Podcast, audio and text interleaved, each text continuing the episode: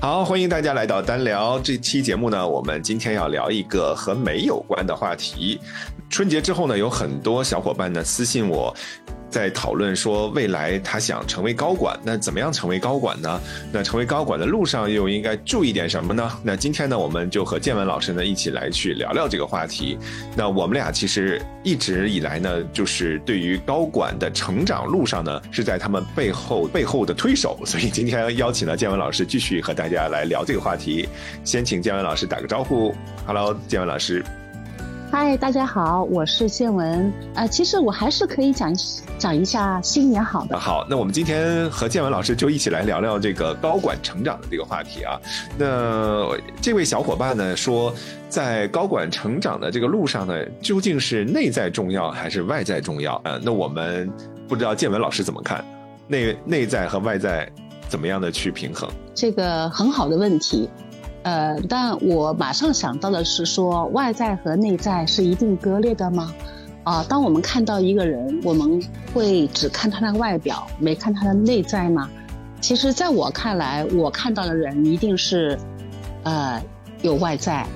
也是会看到内在。所以我有一个朋友说，说我这么讲话是不太容易被理解哈，但是我觉得也没有什么不被不被理解啊，因为你要看到一个人，你觉得他很好看。那一个很好看的人，他也会包括了他长得长相，他的身材，啊，那还要包括他的衣着打扮，啊，他的言谈举止，呃，也就是说，呃，一个人是个综合体，呃，如果一个人长得光是很好看，但是他一开口都就是显得非常没有文化，呃，非常没品位，那长得再好看也不是好看啊。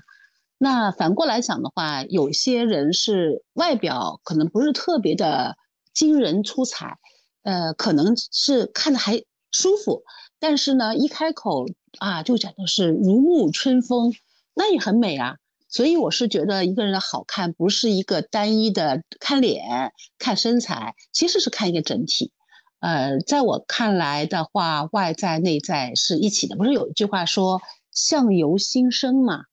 哎，此刻我想到的是内外兼修。对的，对的，就是内外兼修。所以长得好看，而且，呃，这个审美在变哈，因为每个时代会觉得好看的这个不一样。原先唐朝就是呃以胖胖的为美，但是咱们国内哈，这个特别是近几十年，因为经济高度的发达了以后，大家都是以。苗条哈为是以瘦为美了，呃，就不会想胖胖的有什么好，都要减肥。所以美审美是在发生变化的。呃，其实我是蛮好奇的，呃，丹叔，你觉得怎样的外貌是好看呢？哇，外貌这个我觉得真是。千人千面，每个人都有不同的这样一些理解。然后我此刻想到的，其实，呃，我们呃之所以看到一个人呢，他觉得这个人比较舒服，看起来美，或者是看起来比较舒服的话，我自己觉得他应该有三个不同的层次。那这三个不同的层次，其实也是在不断的去进阶的吧。第一个层次呢，我我觉得就是这个人看起来是一种协调的一种状态。那这种协调就是你第一眼看到这个人呢，你会觉得说，哎，他这个呃整个的服装啊和他的这个个人的形象呢都比较协调，那就是第一眼就是觉得啊好看。我我觉得这个是第一个第一个层次了。那如果再去去上升一个层次呢，就是他的审美要好。那审美呢，就是在原来好看的基础上呢，你能够让别人看到你是一个高级感的。那这种高级感并不一定是可能你穿了多贵的这个名牌，或者是多奢侈的奢侈品，嗯，那是看到说你的搭配之间呢，其实是有一些巧思在的。那你的人和整个的衣之间呢，它是一个比较统一的一个整体。那此刻的话，这个我我就想到了我们之前聊过《繁花》当中耶稣耶稣讲过的一句话，叫做“不要不要一穿人，对，不要一穿人”。对，不要一穿人。对，所以这个就是我觉得，要是你要是能驾驭起来那个衣服，让别人看看感觉出来有高级感的，我觉得这个是第二个层次。然后第三个层次呢，我觉得就是你要有个人的风格。那这个其实是更难了。你是不是能够呃符号化的让别人看到说哇，这个风格一看就是你。啊，你你穿出来就是属于这个风格。那比如说像我们在时尚界，我们之前呃 Chanel 的这个设计师，这个卡尔老爷爷，那你就会看到说，哇，他一出来这个高领的大高领的白衬衫，那一定就是他戴的一个时刻戴的一个墨镜，这种风格化的符号非常的明显。我觉得这个是我觉得在美的这个层面上，其实有三个不同的这样的一些等级了。但我们觉得至少呢，在职场的这个层面上。先做的好看吧，美，先把这个美先做到了。哇，我听了，我是一下子就觉得对自己就有一个呃目标感了，就是觉得哎呀，原来那美是这样子，可以层层递进的。就是对我来讲，我是想到要穿的协调。啊，这个好像平时都能做到，要做到要高级，其实是不容易了。因为特别是就高级，不是一个呃名牌堆积出来的那种高级，是一个一些巧思，是真正的你的内在反映出来的那种高级感。就是没错，你对吧？是你，你是你的存在，并不是呃搜罗一堆东西堆出来的，那是发自你内心的。这个已经是很赞很赞。其实我是觉得，一般来讲的话。如果能够做到这一点，已经是啊，在大街上有非常多的一个回头率啊，呃，得到注目注目礼啊，更不要说你最后讲的这个是能够有一个像 icon 有一个符号，哇，这是向往向往啊，嗯是，所以这个就是越来越难，每一个层次你去进究进阶的这个过程当中就越来越难，你会发现。对啊，所以我是也蛮好奇的哈，我们的听友们，我不知道啊。大家会对这个怎么看？呃，是一般会觉得，呃，协调就好了呢？还是说大家现在小朋友们哈，那个很多九零后、零零后们，大家不知道更关心什么？是更关心颜值即正义？那就是脸长得好看，衣服穿的好看就可以了吗？哎，我蛮好奇的，我不知道呃呃，小朋友们大家也可以去把你们的想法，可以在留言区当中呢跟我们互动一下，让我们也知道大家大家是怎么考虑这个问题的。那我们今天其实是在聊这个高管成长的路上，呃，我们刚才说这个内在和外在都是必要的嘛，但其实我个人觉得呢，说外在的这个部分呢，可能更容易在目前你在快速。助推你成为高管这个路上呢，能够有一个气场的建立，能够在你心理上有一个暗示，让你朝着那个方向走。啊，对，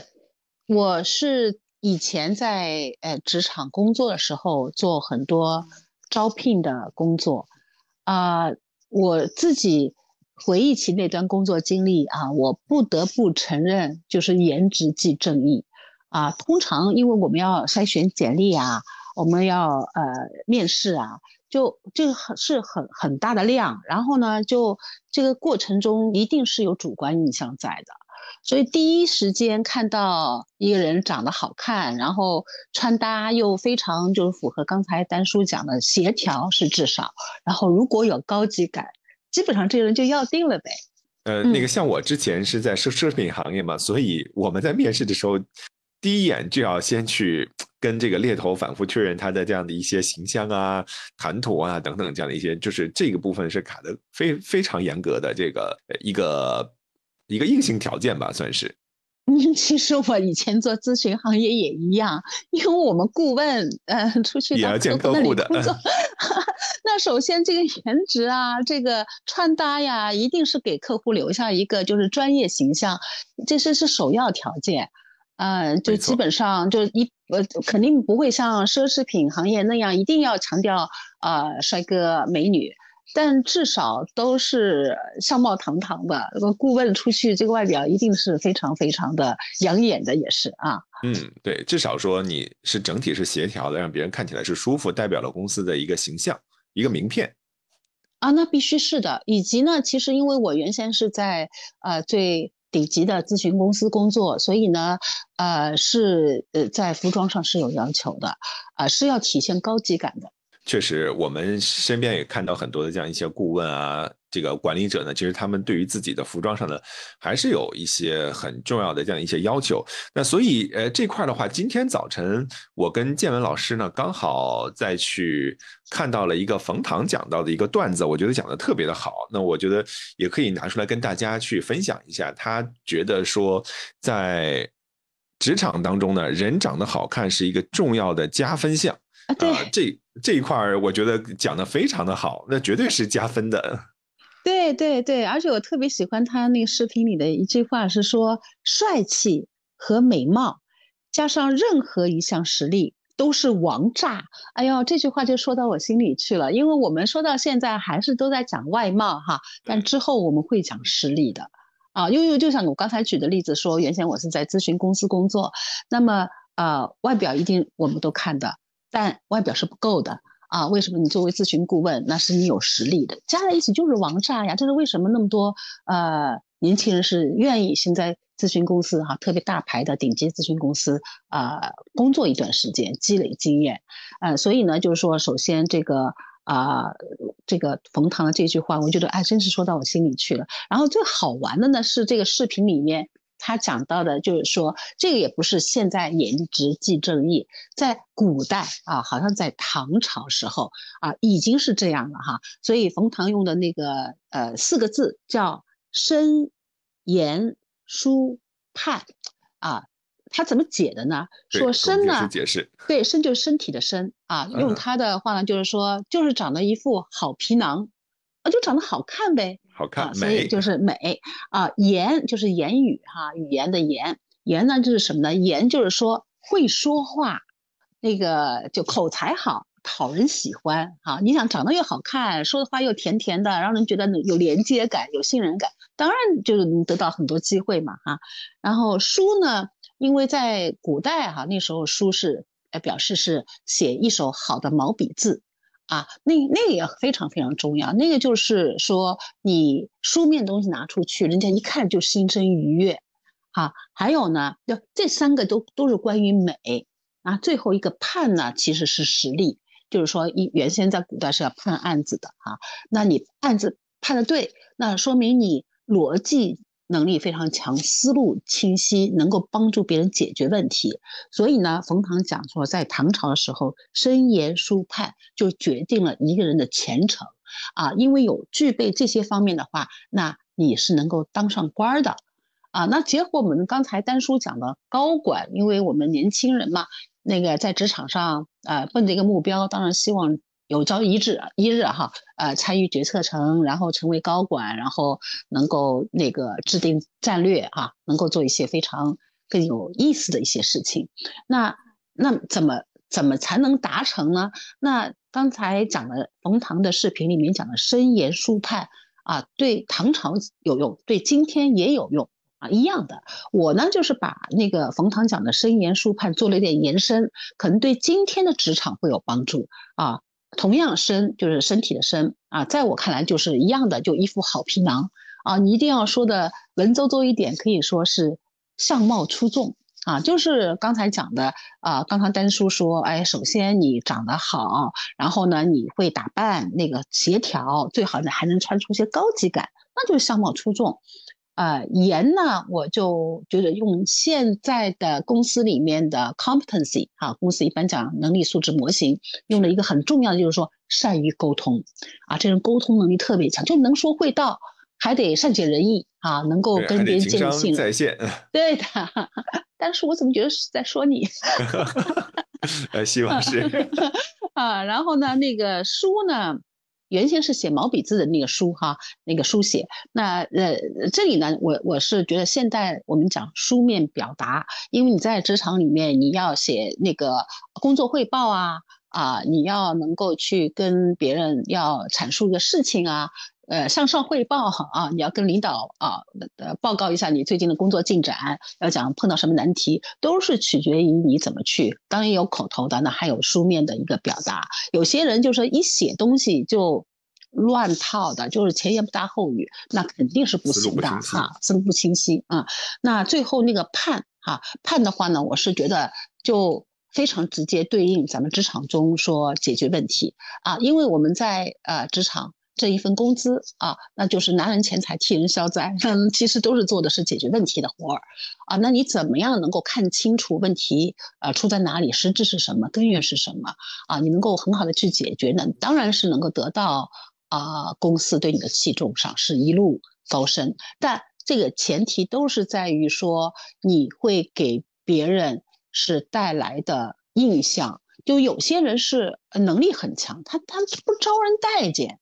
可能也是会呃影响那个继续在公司里面发展，或者有些人呢，是我有一个朋友最近跟我讲，他说他们公司就有一个啊小伙子，就其实工作表现都非常好，人很聪明，呃啥都好，但就有一点，啊长得也还可以，蛮周正的，但是呢，就说他们公司是个传统的行业的公司，是五百强企业，所以呢，他们比较多的呃。中年的大叔们 啊，至少都 都会穿，比如说穿个衬衣呀，穿个西装啊，呃等等，就比较啊简简便的啊，就，就比较职业化嘛哈。但是这个呃青年才俊呢，他大概就不吝，他就觉得哎，你们都大叔啊，我我小伙子，他就穿一个就是呃戴帽的这个这个套头衫，就是那那种。呃，很很有 T 恤，对对，非常有运动气息的，他觉得很舒服啊。然后对你是舒服了，那人家看你不舒服啊，因为我们是要看人跟环境的匹配性。你舒适是舒服是舒服是不假，问题是你自己在家舒服，出去玩舒服都可以，但这个职场，尤其这个职场，它。还不是一个，就是说，呃，大家允许穿了非常 casual、非常那个随意的这样一个场合。它的行业决定了啊，公司决定了，大家都要穿比较比较正式一点点的这个职业装的。那他这个就那么魂不吝的话，那能够带给周围人的一个呃信息，就是说，诶，他是不是？这人有点拎不清啊，他难难道不知道他这样穿是不匹配的吗？嗯，所以其实这对对他还是有一些影响在的。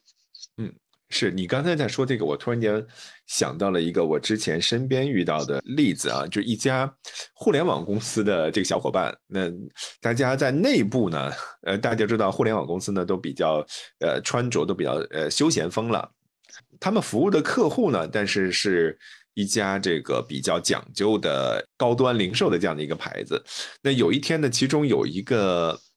呃，伙伴呢去拜访这个客户的管理层呢，然后就穿着了他在公司这穿着的这个呃大裤衩、背心儿，还有一个夹脚拖鞋就去了。结果去了之后呢，这个高管就非常的不开心，然后劈头盖脸的就投诉了这个员工，说怎么能穿成这样的来去见这个商务会见呢？这个例子呢，让我觉得说，其实有有的时候你真正出来的时候，可能。不不仅仅代表了是你自己，是对方怎么看你的这个外在的一个符号，你究竟代表了谁？代表了你的公司，代表了你的这个职位，代表了你要传递的各种信息的一个综合体。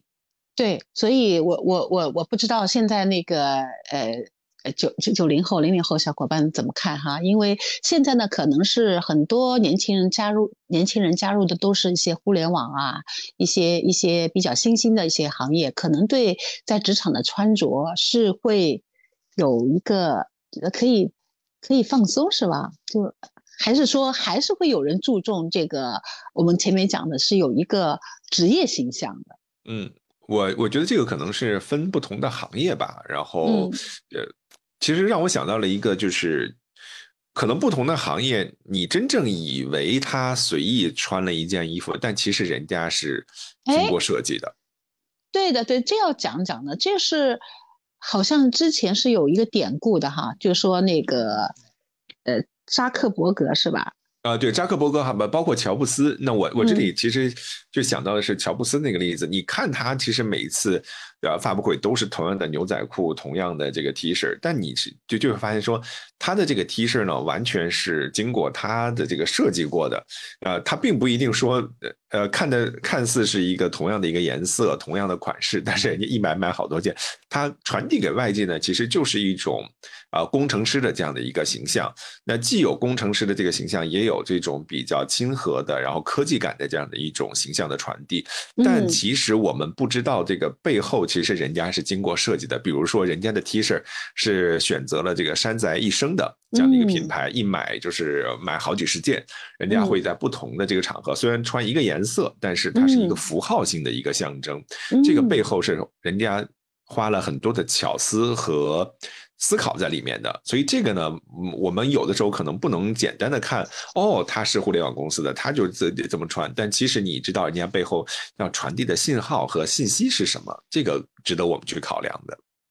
对你这个讲的太到位了，因为这就回应到前面冯唐那句话说，帅气和美貌加上任何项实力都是王炸。我们光前面讲了很多啊外表，但其实想想，它传递的是实力。刚才讲你讲的乔布斯的这个例子，就是说他的外表的呈现是他要彰显他的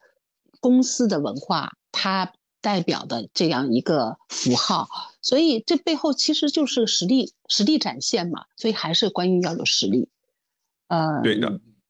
对，所以就是说我们我们刚才讲了那么多。关于长得好看，那其实一个长得好好看的人，我们以前会觉得，啊，长得好看只是花瓶嘛，他大概没有内在。他其实我觉得很多时候这也是一个偏见，是个误解。呃，我自己认识的人里面，很多很好看的人就是太有实力了。啊，因为因为如果光是好看没有实力，他一张嘴你其实是知道的，或者他一举手一投足也是知道的。啊，很快就露馅儿的，所以长得好看的人，其实我觉得都是实力。没错，而且，呃，而且就是越有实力，他对于外在和内在的这样的一个和谐的统一，其实他自己也会有很高的这样的一些要求。嗯，那说说看呢，怎么怎么叫他对自己很多要求？丹叔，你对自己的要求呢？啊，其实我我就想起来呢，我初入职场的时候呢，我的老板，呃，跟我讲过这样的一句话，就是让我一直都呃受益还是蛮蛮多的，呃，就是他跟我讲说，你现在虽然是一个普通的员工，但是你要知道你未来要走向哪里。然后你要去做什么？你要成就什么？然后这个其实是对我的目标的一个梳理。然后梳理完之后呢，他就去讲说，那你真正要想朝着这个目标走的时候呢，你要先在外在上去。做一些什么样的改变？那个那个时候，我其实是完全就是这个乱穿嘛，什么舒服穿什么，然后也没有经过一些呃打磨和设计。然后那个老板就告诉我说，你要朝着你那个目标，然后设定阶段性的这样的目标。比如说，你你你现在只是一个普通员工，那我要晋升到主管的时候，那你要想想主管他应该穿着是一个什么样子的，你要给在。你的穿着上给自己有一个像这样的暗示，你每天起来的时候穿上你的战衣出门的时候呢，就是一种心理的暗示。那这个暗示呢，不能随随便便的穿。你要想的说，你现在是这个普通的员工，你就穿普通员工的这样的一些啊衣服。你要高于你这个职位上半个等级到一个等级，提前穿到下一个等级的那个呃服装的状态。你要时刻有一条线在拎着你，穿上战袍的时候，你就觉得啊，我这个战袍是为我将来去晋升主管的时候来去做储备的。所以我要去今天要完成我今天要去作为。一个普通员工晋升到主管道路上去做的这样的一些事情，所以这个呢，就是在呃内在上激励我，外在上又给别人觉得哇，你看虽然是一个普通员工，但每天还穿的让你觉得很舒服，然后也觉得呃合适的，然后也有一种信赖的感觉。所以这个我我觉得这个是在我的职场当中呢，我的老板给了我很多的这样的一些啊指导，我觉得那个是让我很受益匪浅的。你太幸运了。因为这个是教科书级别的一个指导，因为我是在国外的一些呃自我发展啊什么样的书里面是曾经看到，所以你刚才一讲到说你永远要穿的比你自己目前的级别要高半级。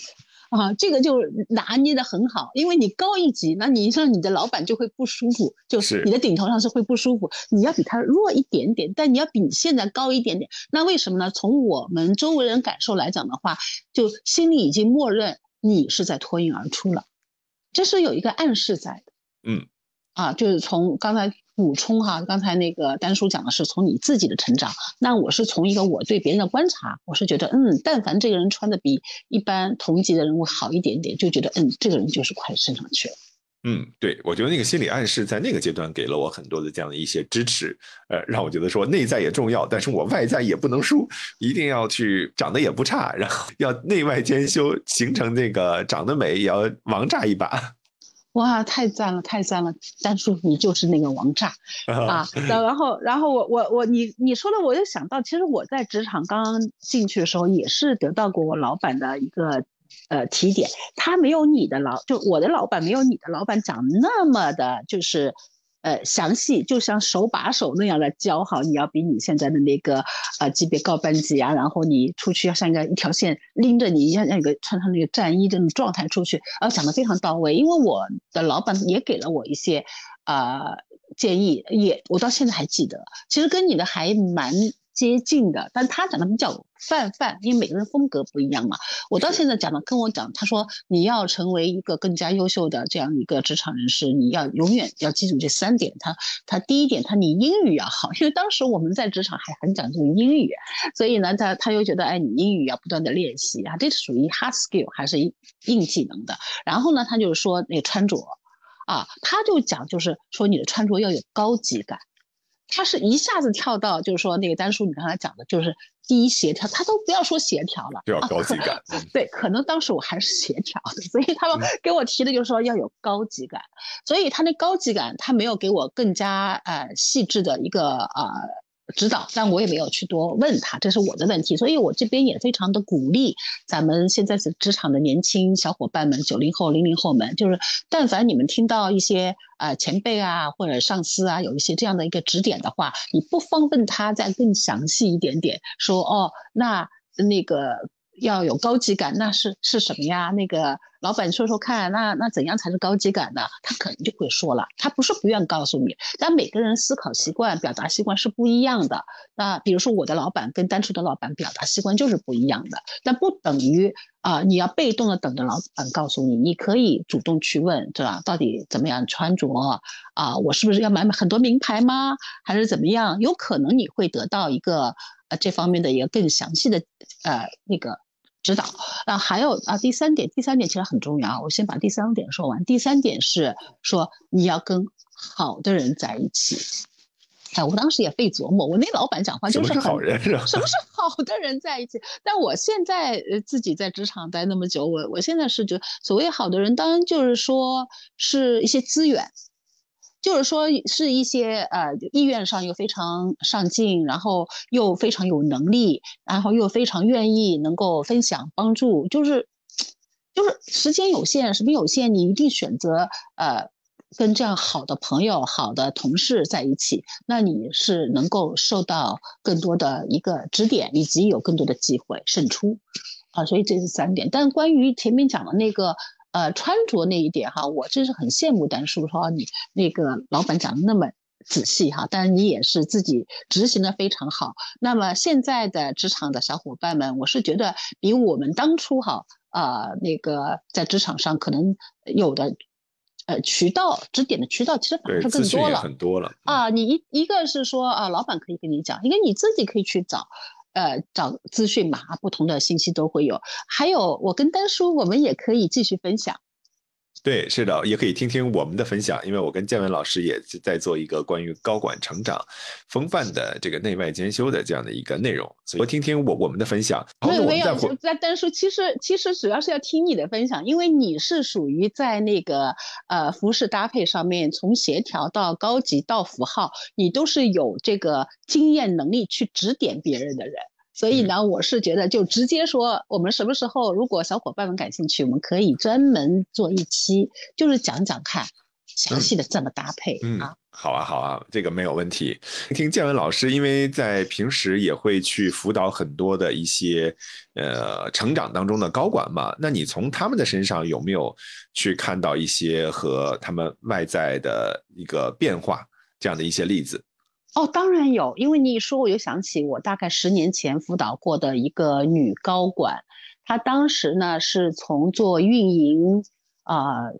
总监，然后平调成一个做战略方面的一个。呃，专家他其实他后面一步是当总经理了。那其实，在公司里面就是这样，就是有时候不一定是垂直的上升，有时候是水平的这个平移。但平移其实是做后面一个准备，就是你会再往上升一层哈。所以小伙伴们注意这个机会，平移有时候是给你积蓄力量，让你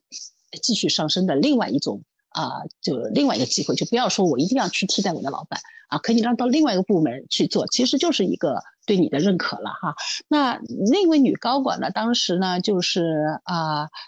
在接受我辅导时候呢，她的主要的一个问题就是她工作很努力，业绩非常好啊，但是她的作为一个要走上高管的路上呢，她是有点就是跟别人啊的距离，就是呃，她人缘不是特别好。他人缘不是特别好的原因，不是他人不好，他主要呢是他因为自己能力比较强，他有点对别人不是很容易啊那个沟通，他老嫌别人他聪明。对对，就是就比如说说着说着说啊，别说了，我都那么清楚了，你们还搞不清楚，你们怎么搞的？我告诉你们一二三怎么做，他是属于这种风格的。那你一旦成为高管的话呢，你这个。要求就不一样了哈，因为你就要高管，并不是说你。要指挥更多的人，你就可以更多的颐指气使，而是说你成为高管以后呢，你更多的要平衡各方利益，就是你的情商是更有要求了啊。那时候其实很多是对他的辅导是说，让他怎么去学学习啊，凝聚团队啊，跟那个不同的利益相关方能够更好的协调，能够更好的去把他那个过分掌控啊，过分的看看事不看人，能够调整到他比较平衡人和事情。啊，有意思的就是讲，就是说，虽然说的都是他的内在，但是呢，他外表在最初出现的时候呢，就是一个，呃，上班穿着牛仔裤。其实他们公司也是是当时五百强企业，一般的我的客户都是五百强企业的。然后呢，他职位其实其实是不应该穿那样的，但他大概就大大咧咧的哈，就穿个衬衣，穿一个呃一个牛仔裤，就没有觉得特别有女性。特征魅力那样的，就是一个职场人啊。那我当时当然也没有对人家的那个外表指指点点，那只是说啊，也没反馈啊，我只是说这是他自己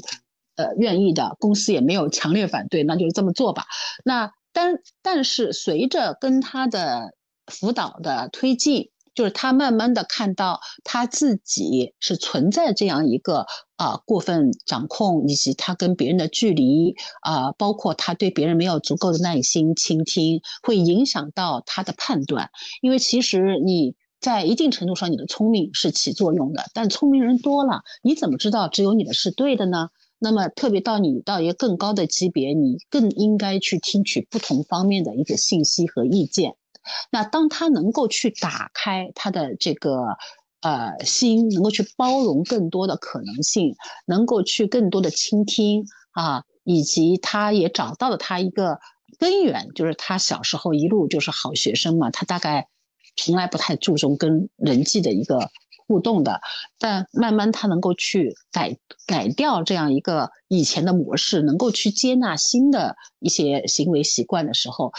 哎，有意思的是，他外表发生改变了，啊，至少他第一个改变呢，就是说他开始穿花衬衫，开始穿裙子。那我当时也还蛮惊讶的，我说，哎，他原先不是很中性嘛，也又，嗯，也不是个李宇春那种中性风啊，他中性风就是一个就根本呃不不打扮的这样一个，就是随随便便穿衣服的，到他可以穿花衬衫，我觉得是很大的进步了。但是呢，呃，最有意思是随着这个呃这个辅导的这个呃过程啊，到到最后哈演变到最后，因为那个时间还蛮长一年，他最后呢，他其实他的衣着是穿的是比较像那个职场我们常见的女性会穿的小西装啊，穿一个就说比较那个呃。还带一个小别针啊，就是就有一些些女性风范的，有这种韵味儿的这种打扮，还是变化了。对，因为我中其实我从中对他也没有任何这方反馈啊，或者给到他指导啊，倒没有。就从外表上，我也不知道他从哪里，就是自己找到了一个这样的一个自信，找到他想展示的这个他的风范。所以其实说内在变了，他的外在其实也在发生变化。哎，不过我有点好奇心，我回头呃，因为他现在跟我也还是好朋友，我回头要问一下，他当初他这个完成是有任何人给他指点吗？还是他自己啊慢慢找到的感觉？因为很多我想女性都是很爱美，所以呢，她不是原先打扮成那样，不是她愿意的啊，可能是有些压抑的东西她释放出来，其实是会更多的接受自己的外表越来越美。嗯。是的，哎，我我觉得这个我也很好奇，他发生了这个改变背后经历了一些什么？对，但是我我是觉得我也在那个，我跟丹叔其实，在那个我们在做一些沙龙活动时候，我也看到有一些呃呃，就是职场的女女士哈，office lady 是向丹叔来请教过的，嗯，就是怎么打扮才可以更加。呃，有影响力啊！但是你记得吗？那那次你纠正他的发音啊，你说他的口腔更打开一点，他发音可以更加有清晰、有影响力哈。然后他还说怎么打扮哈？就是现在的职场人，呃，比如说像上次那个场景，就是那位朋友，他是每啊每周一都要开早会，他要开早会要去讲一下主持这个会议，但是每次他就觉得自己好像。讲的内容上也没什么问题啊，但是怎么感觉好像就是大家的那个状态没有被调动起来，然后大家听他讲完之后的那种呃状态没有。被激活，所以当时呢，他请教我这个问题的时候呢，我就给了他几点，就是因为其实我们在去做主持会议也好，或者是我们作为一个管理者，经常要去演讲也好，你这个背后的话，你的声音去传递的那个符号、那个信息也非常的重要，就是你能不能情感变化来去利用你的声音来去输出这个内容。这个的话也能够去帮你去精准的去传，也是我们外在除了你的穿的好看、美是王炸之外的话，你的声音也是一个非常重要的一个符号。至少你的开会、你的任何的这个演讲，你能够让你的受众觉得说接收到你的内容，然后同时产生兴趣，最后推动结果，这个才是我觉得作为一个高管在声音的部分也是属于外在的一个符号性的一个标志。所以这这都是外表的一部分，就是说长得好看，其实这些都包含在里面。因为我们不会静止的去看一个人，说这人出来就是好看，那他肯定要说话呀，对啊？他肯定跟跟别人有互动啊，他肯定要走路啊等等。所以整个言谈举止，包括声音等等，这都是一个人好看的啊。在我看来哈，这一定是综合的，都打包在一起的。因为你很难想象，因为长得很好看，一开口。那要不就声音特别的尖利，特别有时候女性会有啊，我还会起鸡皮疙瘩，因为那太受不了，这个耳耳朵有点受不了啊。是啊，对，所以像像这些都是都是可以通过训练可以有改善的，对吧，大叔？对，当然，当然，这些都是可以的。因为其实，呃，很很多时候呢，我经常遇遇到的就是，哇，这个外表很光鲜亮丽，然后一张口的时候让你跌破眼镜，然后觉得说啊，这个好好不协调呀，然后普通话也不标准，然后在讲的过程当中，呃，各种口头禅啊什么都会特别的多，所以这块儿也是我在辅导的过程当中呢，经常会看到的一种现象吧。对的，对的，这其实我觉得这蛮可惜的。我跟有些朋友，我们呃就会八卦哈，意思就是说，哎，说那个谁谁谁的，就是有些还是就家里很有那个很有钱有地位的小孩儿，因为富二代之类的，就是啊，当当然对他来讲，一身名牌什么都不是问题哈。但问题是一开口啊，那就是觉得索然无味，说。哎，这个你还不如坐那儿就不要开口了，你只要一开口，形象全毁了啊！所以这里面就就我们前面讲的内外兼修，就是你外表呈现再好，那你不可能像一个图片那样站在那儿坐那儿不说话呀，那还是跟内在有关系。所以内在修炼是一定是内外兼修，就是刚才丹叔讲内外兼修。所以我们刚才讲了外在有些训练。那内在的话也有更多的话题，如果小伙伴们感兴趣，我们也可以之后再找时间再聊啊。关于内在，因为我有一个辅导的一个学生，那因为有时候也会辅导研究生啊什么的，他们他曾经问我，他说我呃问让我推荐一本书。他我说为什么呢？他说他觉得他自己的知识储备啊，就是他只是专业方面特别强，你啊，但是他就跟人交往啊，他说呃特别要工作了嘛，研究生毕业要工作了嘛，他说跟别人聊什么呀？就是觉得自己很缺乏一些谈资，说出来就好像都鸡毛蒜皮哈。他有没有一些出口成章，人家会觉得他有文化，但他其实让人家很有文化，就是他有人文方面的修养。那后来我就跟他推荐了，就是呃木心的就文学回忆录。啊，因为呢，书很好。对的，对的，因为我说，如果你需要跟别人有些谈资啊，那你可以谈东西很多，但是你是让我推荐，那我自己是作为喜欢文学的人哈，我专业也是学文学文学的，那么我对于这个文学回忆录，我是呃可以跟别人谈的时候，你对个文学的起源啊，然后西方文学啊，东方文学啊，有些基本的概念，所以呢，我就觉得。哎，你你跟大家都是在聊天，能够聊一些呃一起也都感兴趣的有意思的话题，又让别人感到你内外兼修啊，这有可能也是一个可以开启的一个方式吧？对，是的，是的，我我觉得这个绝对是要两者。统一在一起来去看这个事情的，那其实就是可能自己呃心里面有一些限制或者是心魔，他觉得说，哎呀，我真的是可能突破和改变不了。其实这个时候的话，也是和你的内在卡点是有关系的啊。比如说，呃，我曾经遇到过的啊，就是他特别想改变，然后特别想要去换的职业，然后内心的声音呢，就这么职业之后会让身边。可能还没穿的这么职业的这些伙伴呢，觉得我太张扬了，然后会觉得我太怎么样了，就是心中有无数个 OS 就出来了。所以这个我觉得就是他的内心没有进行这个突破。哎，这个有有的，这个这个很多人，这因因为那个周围的讲这些话就很很口，因为你刚才讲的还很那个很正规的表达，因为我听到周围人就是很随意的表达，就是说。呃，因为我上海人嘛，啊，呃，一般他们会常常刮巴啦，刮巴啦，就说怪嘛，就是觉得好怪啊，就觉得我我穿的这样这样，哎，就就觉得好怪。他这个怪的意思就是说，就是心里没有接受嘛，就觉得这个这个是不是我？然后我出去的话，这样会不会被别人议论？啊，所以因为是这样啊，那所以我我我就做不到，就卡点啊，这个我就理解了。但是说你说的卡点，应该大概是这样，对对对，怪啊，嗯，是的。没错，其实这个也是需要进行这个突破的，这个也也是我们内外兼修内在的部分。你自己想要去这个怎么想想要怎么去突破？其实有有的时候你想要，除非是你不想啊。如果你想要去改变你外在的话，如果真的改不了的话，那真的是要想想有什么卡住你了，你需要突围一些什么。哎，对的，所以这个。从外表，从那个长相出发，其实我们走到内心，嗯，又一次就啊回到丹叔这句话，内外兼修。所以一个人好看啊是有道理的啊。所以刚才有讲说，帅气和美貌加上任何一项实力都是王炸。现在讲起来，就不但是外表，然后到内在修养，然后还要到心里没有卡点，所以这是一整套的工程。没错，没错，这个是。需要去修炼的，不要光看别人的光鲜背后之后，其其实人家可能也经历了一定的程度的蜕变、成长，